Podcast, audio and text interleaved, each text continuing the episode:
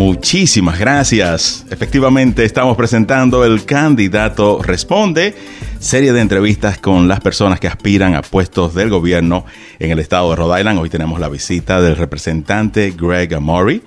Él es representante estatal del Distrito 65 en East Providence y aspira a ser secretario de Estado de Rhode Island. Saludos y bienvenido a Power 102.1 FM. Thank you, Tony. I, am I'm, I'm thrilled to be here, and I and I want to just lay out who I am. Uh, for ten years, I've served East Providence in the General Assembly. I've served on the Finance Committee as the head of the Education uh, Subcommittee in Finance, and as the Small Business Chair. I'm blessed to have moved hundreds of pieces of legislation. Por 10 años él ha sido parte del Finance Committee. Él viene hoy para representarse y hablar de quién él es. Y queremos darle las gracias a Geraldine Ramírez. Ella estará pues interpretando al español las palabras del representante estatal Greg Amorby. So, what have you accomplished as a state rep and why are you running for Secretary of State? ¿Qué has logrado como representante estatal y por qué te estás postulando a secretario de Estado? I think I'm most proud of the work I've done in education reform and increasing financing for public education in Rhode Island. In particular, uh, the English language learner categorical, which did not exist when I became a member of the House Finance Committee and now is up beyond $5 million, which gets distributed to districts who have uh, high percentages of English language learners. We're going to expand that again this, this year. Él está muy orgulloso de haber financiado el sector de la educación, en particular agregando 5 mil dólares a todo. 5 millones de dólares. 5 millones de dólares, tiene que ver la educación de los que hablan inglés y español. So, our education funding formula is, is complex. It did not include funding directed toward ELL. English language learners. So I'm really proud of that, and, and we continue that. I also have been deeply involved in trying to build uh, ed, uh, school based reform so that schools are run by the people in them, not by a bureaucracy, and have input from teachers and parents. We passed that bill in 2019. It's being implemented. It's just difficult during the pandemic.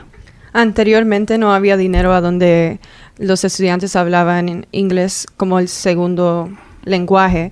Eh, lo que él quiere hacer es tener a la gente que está dentro de la educación participando en todo lo que es la legislación. Entonces, en 2009, él pasó un bill a donde ayuda a esa gente que se, también se involucre en la educación de sus niños. And and one one of the most important things that that we have accomplished in the last few years. Last year we passed the civic education bill, and that's connected to the office of Secretary of State. Uh, I'm a civics teacher. I have been for for 30 years, uh, plus 30 years.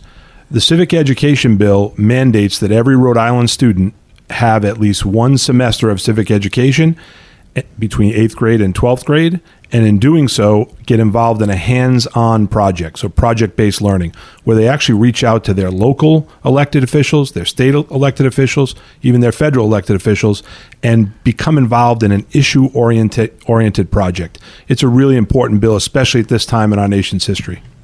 Para él, él pasó el legislación a donde los estudiantes que están en los grados 8 a 12 necesitan involucrarse en un proyecto a donde trabajan con el gobierno para que ellos también entiendan cómo funciona el gobierno y también trabajar con los representantes de su estado.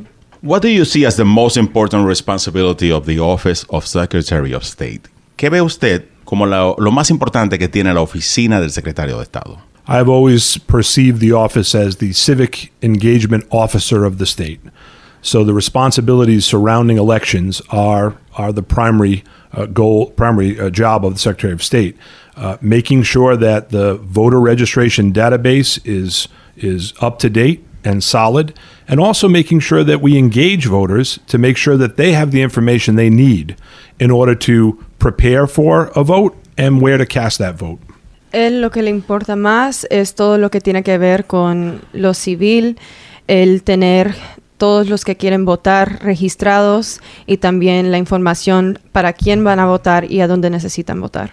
Talking about vote, do you support the bill Let Rhode Island Vote? that will expand access to uh, voting in Rhode Island. ¿Apoya usted este proyecto de ley que está actualmente en la Cámara de Representantes que busca expandir el acceso al voto en el estado de Rhode Island y se llama Let's Rhode Island Vote?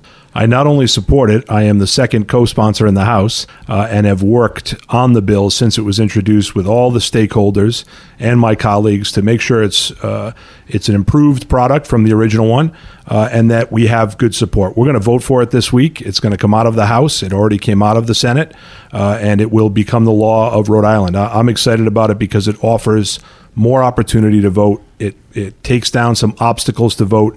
It makes it easier. One of the great parts of this bill is a voter hotline where anybody can call and receive feedback on voting in their own language. Cuando dicen si tienen mi apoyo, lo tienen totalmente. Soy el segundo en apoyarlo. He trabajado mucho con la gente que también está conmigo en el Capitolio. Esta semana vamos a votar por él. Hace más fácil que la gente vote y lo que me encantó más es que nosotros ahora vamos a tener una línea a donde los que quieren votar pueden tener más información en su lenguaje. So explain to me the hotline. How would that work? Is that for voters? It, it is. Explícame cómo funciona este número de teléfono que estará pues implementado eh, como parte del proyecto de ley. ¿Es para los votantes? It is for voters, and it's to explain anything they want to know about the process, whether it be precinct, whether it be how they can uh, access a mail ballot, whether it be um, uh, if they have a relative who's maybe disabled and how they can help that relative vote. Any question they have regarding the voting process and voting registration would be answered in, in a, a hotline form through a phone call. Reach out to the Secretary of State's office, and, and you'll be able to uh, get that answer, get those answers in any language you choose. Bueno, entonces con este número de teléfono ellos pueden literalmente llamarnos y preguntarnos cualquier cosa que necesitan saber, eh, todo lo que tiene que ver con la votación. eh, están llamando al el secretario de, del Estado. But don't we have that now? I, I mean, I know it because we promote it here at the radio station and we have called and they answer those questions. What is different? No tenemos esto ahora porque nosotros acá en la estación de radio siempre lo promovemos cada vez que hay elecciones y cuando hemos llamado nos dan la información. ¿Qué es diferente? the codification. We're going to put this into law so that no matter who is in the office of Secretary of State, this becomes a primary function. And I think that's really important uh, because uh, I think the current Secretary of State has done a fantastic job. Uh, and she has done wonders with that office, improved it in, in many, many ways. We want to make sure that no matter who's in that office, this service exists. Es diferente porque ahora ya va a ser una ley. La secretaria del Estado ahora mismo ha hecho un muy bien trabajo, pero necesitamos que esto esté en la ley, así que todos los que se tiren para secretarios necesitan eh, tener esto para ayudar a la gente. Excellent and congratulations because many years ago it wasn't available. And we at the station here, obviously trying to promote voter participation, we were offering that service here at the station. I'm glad that the Secretary of State, uh, Nelly Gorbea, in prior also office have had it and uh, it's now going to be part of the law. Felicidades, eh, sabemos lo importante porque nosotros acá en la estación de radio, cuando no existía en el pasado, teníamos que dar esa información y luego ya con el secretario de Estado Matt Brown y luego Nelly Gorbea, ese acceso a información estaba disponible y qué bueno que será eh, parte de la ley. Talking about language barriers, for many Latinos who do not speak English, access to government office is limited because of their language barrier. What will you do to improve this at the office? Para muchos hispanos que no hablan inglés, el acceso al gobierno se torna muy, muy limitado por la barrera del idioma. ¿Qué va usted a hacer usted allá en la oficina para pues mejorar esta situación? Well, as you know, Tony, the office deals with the canvassing offices in every city and town in Rhode Island. And I think it's incumbent upon the Office of the Secretary of State to encourage each of those cities and towns to have access and opportunity for multiple languages and, and offer those services as best they can. I know that uh, Secretary Gorbea has done an excellent job diversifying her workforce in the Office of Secretary of State. Uh, I, I mean, a sea change in uh, the hirings. And so there's a, a comfort level there uh, for many uh, Latino voters who can make contact and get answers. Bueno, la oficina ha estado, como usted sabe, con todas las ciudades. Entonces ahora Gorbea ha hecho que todos los que están participando en su oficina sean de diferentes lugares, países. Entonces eso lo hace más fácil para todos los que votan, que hablan español, para que nos hablen y tengan a alguien con quien hablar también. And, and we need to do as many publication publications as we can revolving around the voting process in multiple languages. You know, m- my grandparents, uh, great grandparents, came here from Italy uh, years ago, uh, turn of the century. Those would have been nice opportunities for for them to get involved in the political process, and it didn't exist. We've evolved to the point where we we need to be engaging our citizenry as much as we can, and in any way we can to get that that voter involvement. Bueno, hay que hacer muchas publicaciones, pero también en una multitud de lenguajes. Mis bisabuelos llegaron desde Italia y tampoco tenían información en cómo involucrarse con el gobierno. Entonces, con tener esas publicaciones en todos los lenguajes, pues podemos ayudar a más gente que se involucren en votar. So, as jobs become available at the Office of Secretary of State, are you willing to include in the job description bilingual require in English and Spanish? A medida que estén disponibles nuevas posiciones de trabajo en la oficina del secretario de Estado, ¿está usted dispuesto a incluir en la descripción de trabajo eh, que se requiere bilingüe en inglés y español? I, I think it's important to have a, definitive message in all of the job requirements that uh, bilingual language preferred. I'm not sure if legally we can do required, um, but preferred is certainly a, a, a, definitive, and I, and I would commit to that. Um, I, am not. I honestly don't know the answer to the legalese as to whether or not you could advertise mandate unless it was a language specific uh, job. Uh, certainly, there are jobs in the office that require uh, uh, multilingualism. Bueno, no sé si legalmente puedo requerir tener como requisito que la gente hable en inglés y en español. Definitivamente hay trabajos a donde se necesita, pero lo que yo sí quiero hacer es tener ese trabajo en buscar a gente que sí hablen dos idiomas o más, pero no sé si se puede tener ese requisito legalmente. But is this something that you're willing to pursue with, uh, with oh, the legal community uh, if it's absolutely, possible? Absolutely. We need to we need to serve all Rhode Islanders. And we can't do that well unless we have a workforce that can speak multiple languages, including Spanish. Sí, sí, yo, yo quiero llevar esto a todos los, mis colegas. Eh, necesitamos que esto, a gente que trabaja conmigo, que también refleje a la comunidad. What will you keep or change in the office? ¿Qué va a mantener usted o cambiar en la oficina?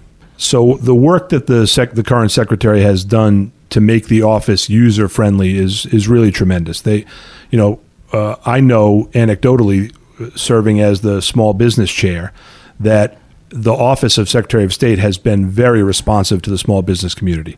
I know they've been very responsive to communities in regard to voting. Bueno, eh, ahora el la Secretaría del Estado ha hecho que ayudemos a muchos de los negocios pequeños, entonces eso es algo donde yo tengo, yo quiero mantener esa conexión o relación. We can always improve upon the technology and the access to technology so that people can navigate the office well. I think the area I will mostly focus on for improvement is the civic engagement, community connection part of this. If we look at where voter registration is low or where voter registration is level or average or above average, but participation is low, we really can get into those communities, uh, talk to folks about how important it is to get engaged, and really, really put a, a human face to the office.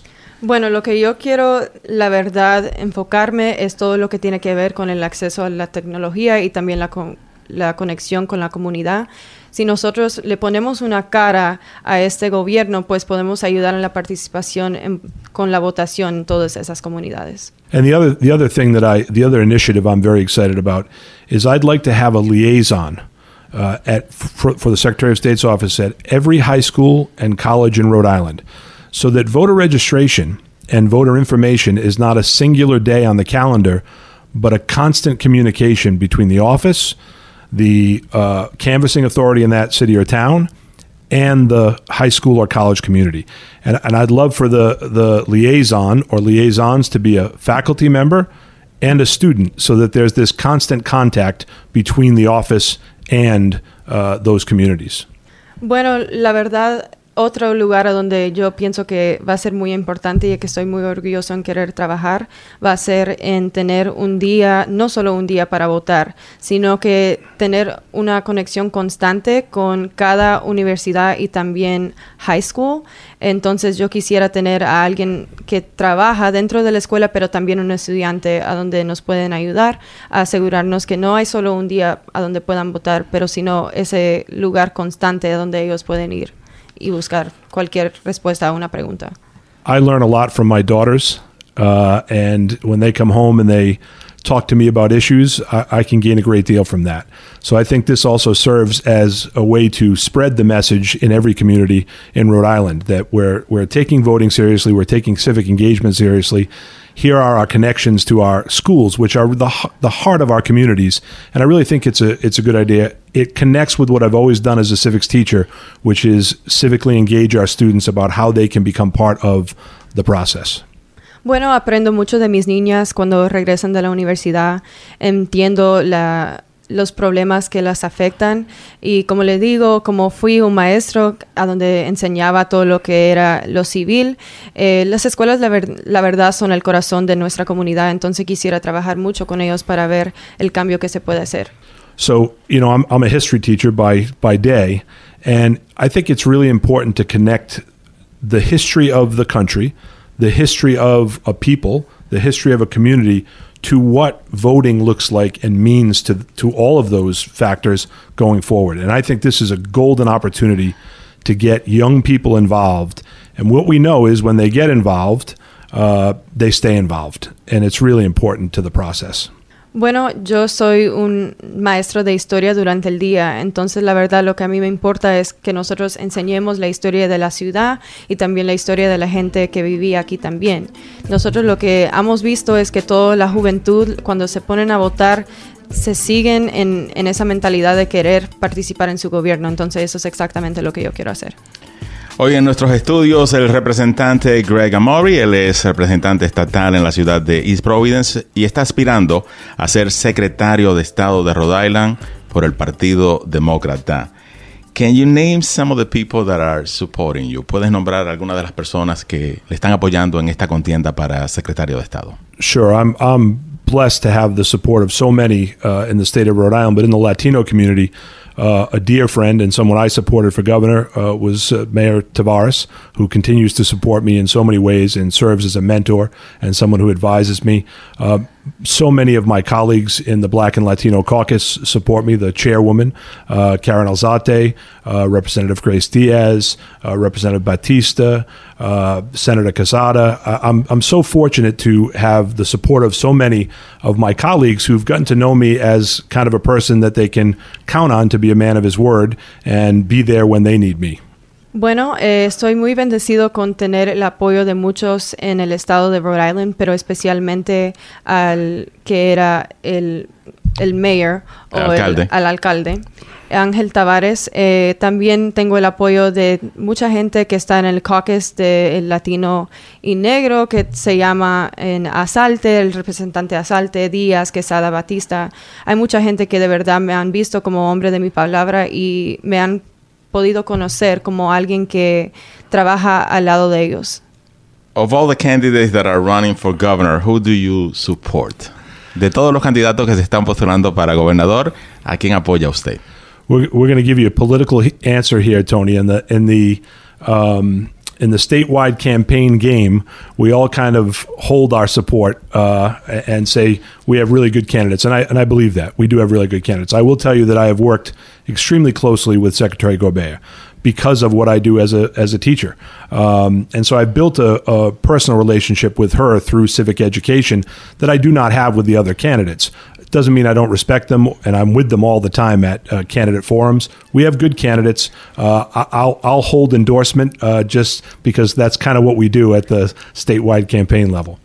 Bueno, le voy a dar una respuesta política. Eh, tenemos muchos candidatos que son excelentes. La verdad, he trabajado mucho con Gorbea, pero no significa que no le tengo mis respetos a todos los que se han puesto eh, para la política. Lo que sí le voy a decir es que la verdad, en el nivel que tiene que ver con el Estado, no nos gusta dar, la verdad, un apoyo directo a cualquier persona, sino que decir que hay muchos eh, candidatos excelentes y la verdad sí creo que esa es, es nuestra situación. So that's uh, the state level. Eso es a nivel estatal. Uh, what about in the city of Providence, those that are running for mayor? Y en la ciudad de Providence, donde se están postulando varios para alcalde. So I, I know most of the candidates. Uh, uh, I'm not a resident of Providence, so I don't have a vote in that race. I do know most of the candidates. I probably have the best relationship with Gonzalo. Uh, again, the connection to the Secretary of State's office, the connection to civic education. Um, you know, I, I, I think the people of Providence have a, a legitimate uh, choice to make, as, as we do on the state level.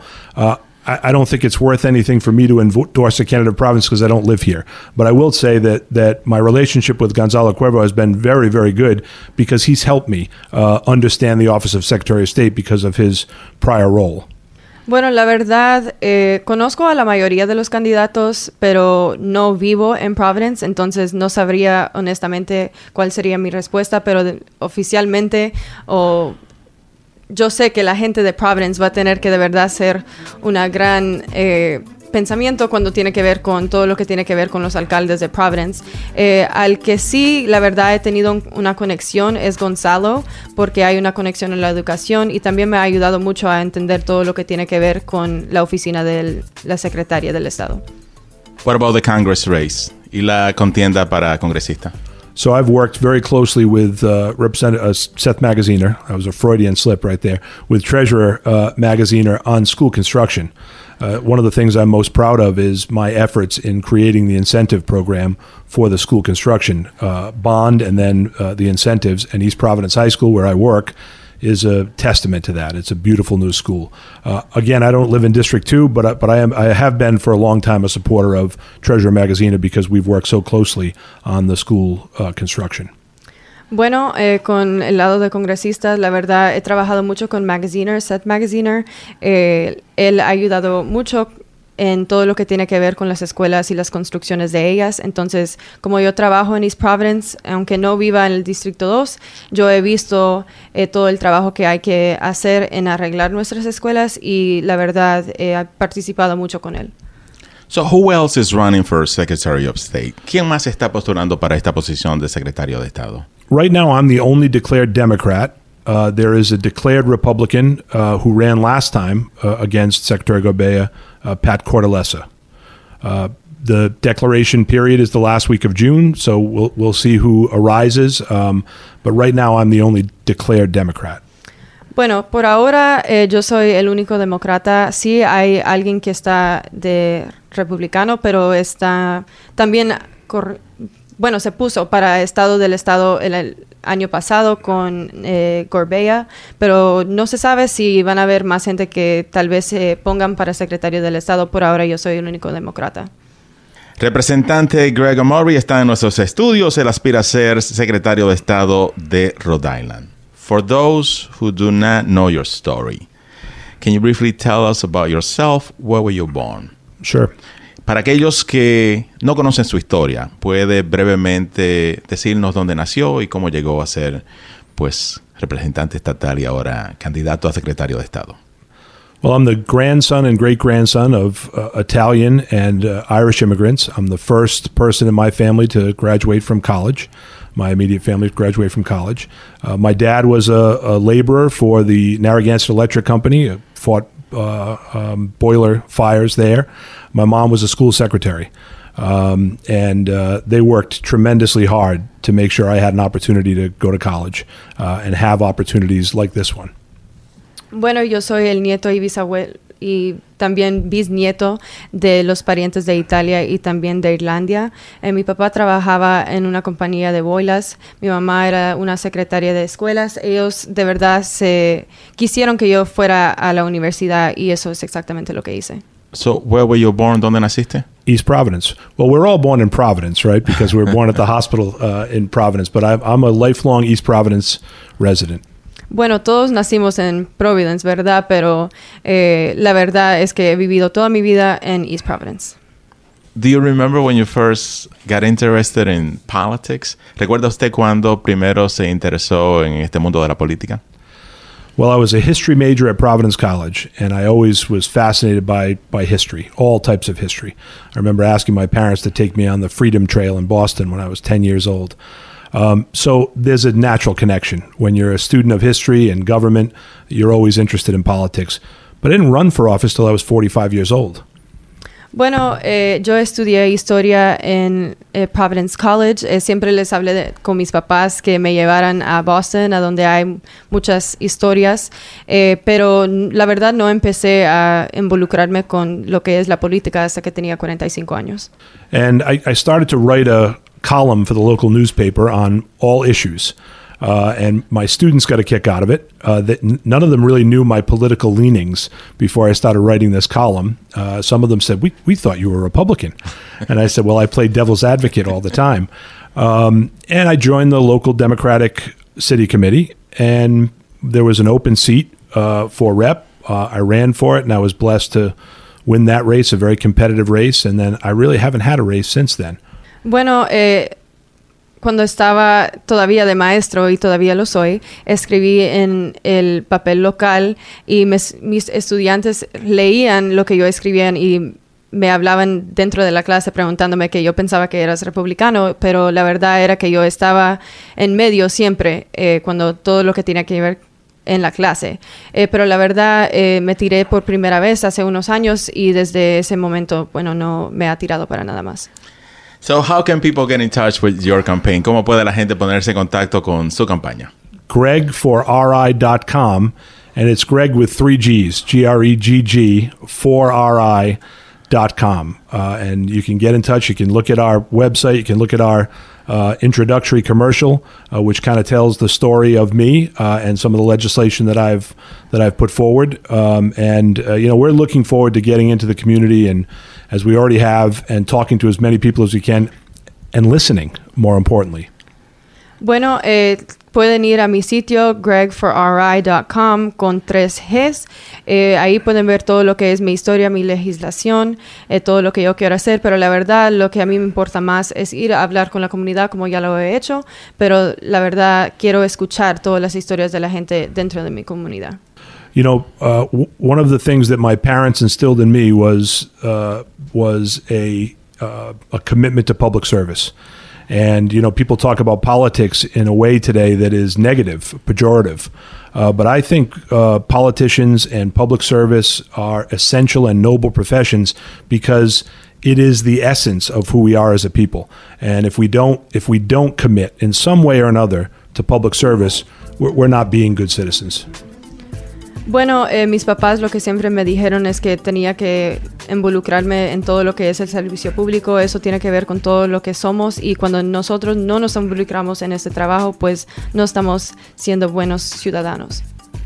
Bueno, hemos llegado ya a la parte final de esta entrevista con Greg Amori. Él es aspirante a secretario de Estado de Rhode Island. Gracias por participar en esta serie de entrevistas. El candidato responde. Muchísimas gracias. Gracias, Tony. Thank you. Y muchísimas gracias a Geraldine Ramírez por interpretar al español las palabras del representante. Muchas gracias, se me cuidan.